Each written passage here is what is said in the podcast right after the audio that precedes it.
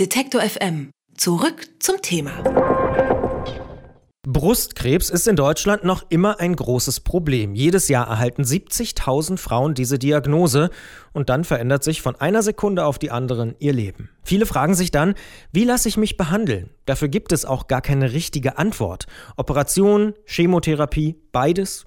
Bei der Entscheidung für oder gegen eine Behandlungsform sollen sogenannte Biomarkertests helfen. Die Deutsche Krebsgesellschaft empfiehlt diese Gentests jetzt unter bestimmten Bedingungen. Manche Ärzte aber sind skeptisch und haben Bedenken. Daniel Fleer arbeitet am Institut für Qualität und Wirtschaftlichkeit im Gesundheitswesen und beschäftigt sich mit Entscheidungshilfen für Frauen, die an Brustkrebs erkrankt sind. Mit ihm spreche ich über Vor- und Nachteile von Biomarkertests und sage schönen guten Tag, Herr Fleer. Ja, grüß Sie. Sie selbst sehen diese Gentests kritisch. Warum? Also wir haben im Auftrag des gemeinsamen Bundesausschusses ein Gutachten erstellt und haben uns angeguckt, was ist in diesem Bereich bereits an Forschung vorgelegt worden. Und das hat uns nicht überzeugt, dass wir also uns entsprechend äußern konnten, dass das jetzt schon ausreichend belegt ist, dass man das breit in der Anwendung empfiehlt. Wir machen ja nicht selber Forschung, sondern wir gucken uns an, was haben andere gemacht. Und wir haben uns dann angeguckt, welche Studien es gibt. Und wir haben uns Studien angesehen, die quasi Patientinnen, die für diesen Biomarker in Frage kommen, nachbeobachten, also die keine Behandlung bekommen haben. Es geht ja darum, um die Frage, kann ich mit dem Biomarker Frauen identifizieren, bei denen ich auf die Chemotherapie verzichten kann. Und eine Methode, das zu untersuchen, ist ja, ich beobachte Frauen nach, die eben keine Chemotherapie bekommen haben. Und wenn das Frauen sind, die ein Biomarker identifiziert hat, also gesagt hat, das sind Frauen mit einem niedrigen Risiko, die benötigen keine Chemotherapie. Und dann guckt man nach, was nach fünf oder zehn Jahren, wie viele unerwünschte Ereignisse, also zum Beispiel eben eine Rückkehr des Krebses dort eingetreten ist.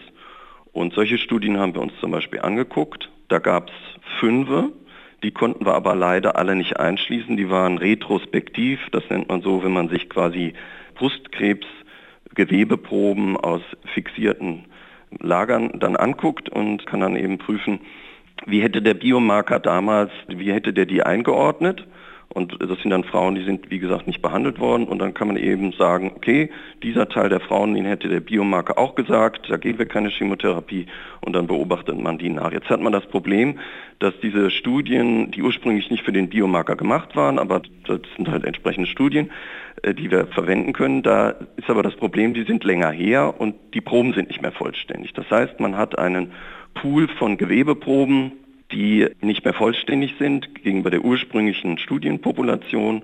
Und das war in den meisten von diesen fünf Studien so, dass gut die Hälfte der Proben fehlt. Und dann haben wir gesagt, das ist nicht verwertbar. Da kann man nicht wirklich Schlüsse draus ziehen, weil so viele Proben fehlen. Da können wir nicht mehr sicher sein, ob das eine ausgewählte Gruppe ist, bei der man dann entsprechend auch eine verlässliche Aussage machen kann.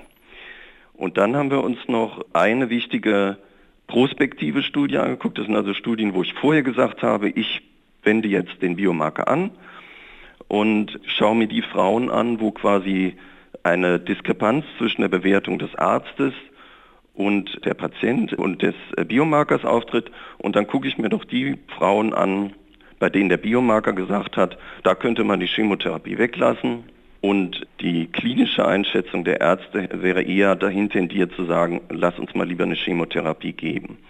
Und äh, da gab es eben eine Studie und auch deren Ergebnisse hat uns eben nicht überzeugt, weil hier in der Gruppe doch noch so viele Ereignisse aufgetreten sind, dass wir Zweifel hatten, ob das wirklich gewünscht ist, dass diese Frauen dann nachher keine Chemotherapie bekommen, ob man das guten Herzens empfehlen könnte. Darum hat uns auch das Ergebnis nicht überzeugt.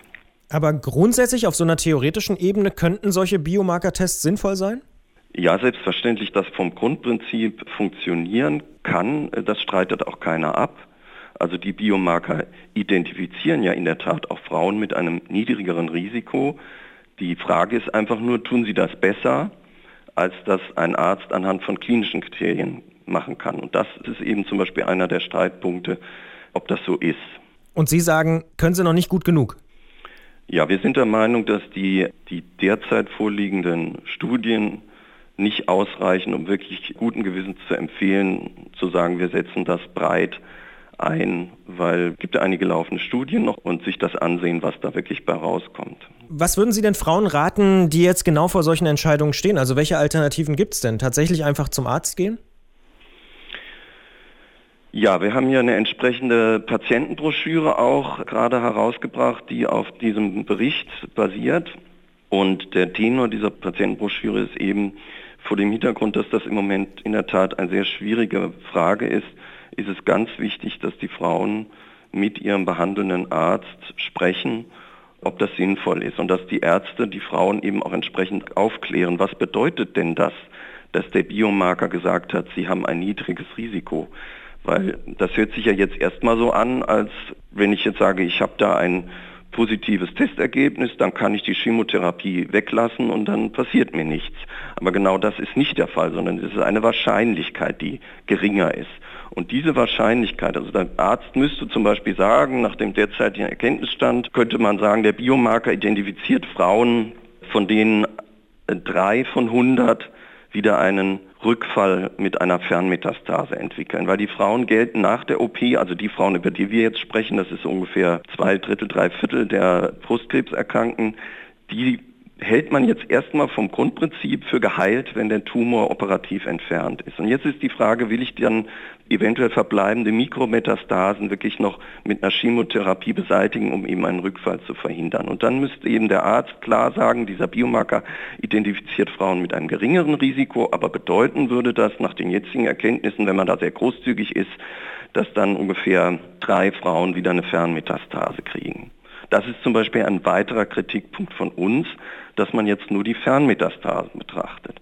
Wir sind der Meinung, man muss jeglichen Rückfall betrachten. Das heißt, auch lokale, also örtlicher Metastasen oder Wiederaufkommen des Krebses und eben auch wichtig weitere Krebserkrankungen. Denn Frauen, die einen Brustkrebs leiden, sind prinzipiell sowieso unter erhöhtem Risiko nochmal einen weiteren Krebs zu entwickeln. Und auch dagegen wirkt quasi auch eine Chemotherapie. Das heißt, man muss als relevanten Punkt, um darüber zu diskutieren, wie groß ist das Risiko, dass sich wieder Brust, dass der Brustkrebs wieder auftaucht, muss man dann ehrlicherweise in der Aufklärung auch sagen, ja, der Biomarker identifiziert sie, aber das sind dann nicht drei Frauen von 100, die eine Fernmetastase kriegen, sondern zusätzlich noch schätzungsweise drei weitere, die eben noch eine andere Krebserkrankung bekommen oder einen Wiederaufflammen des Krebses an einer ähnlichen Stelle in der Nähe von der Brust.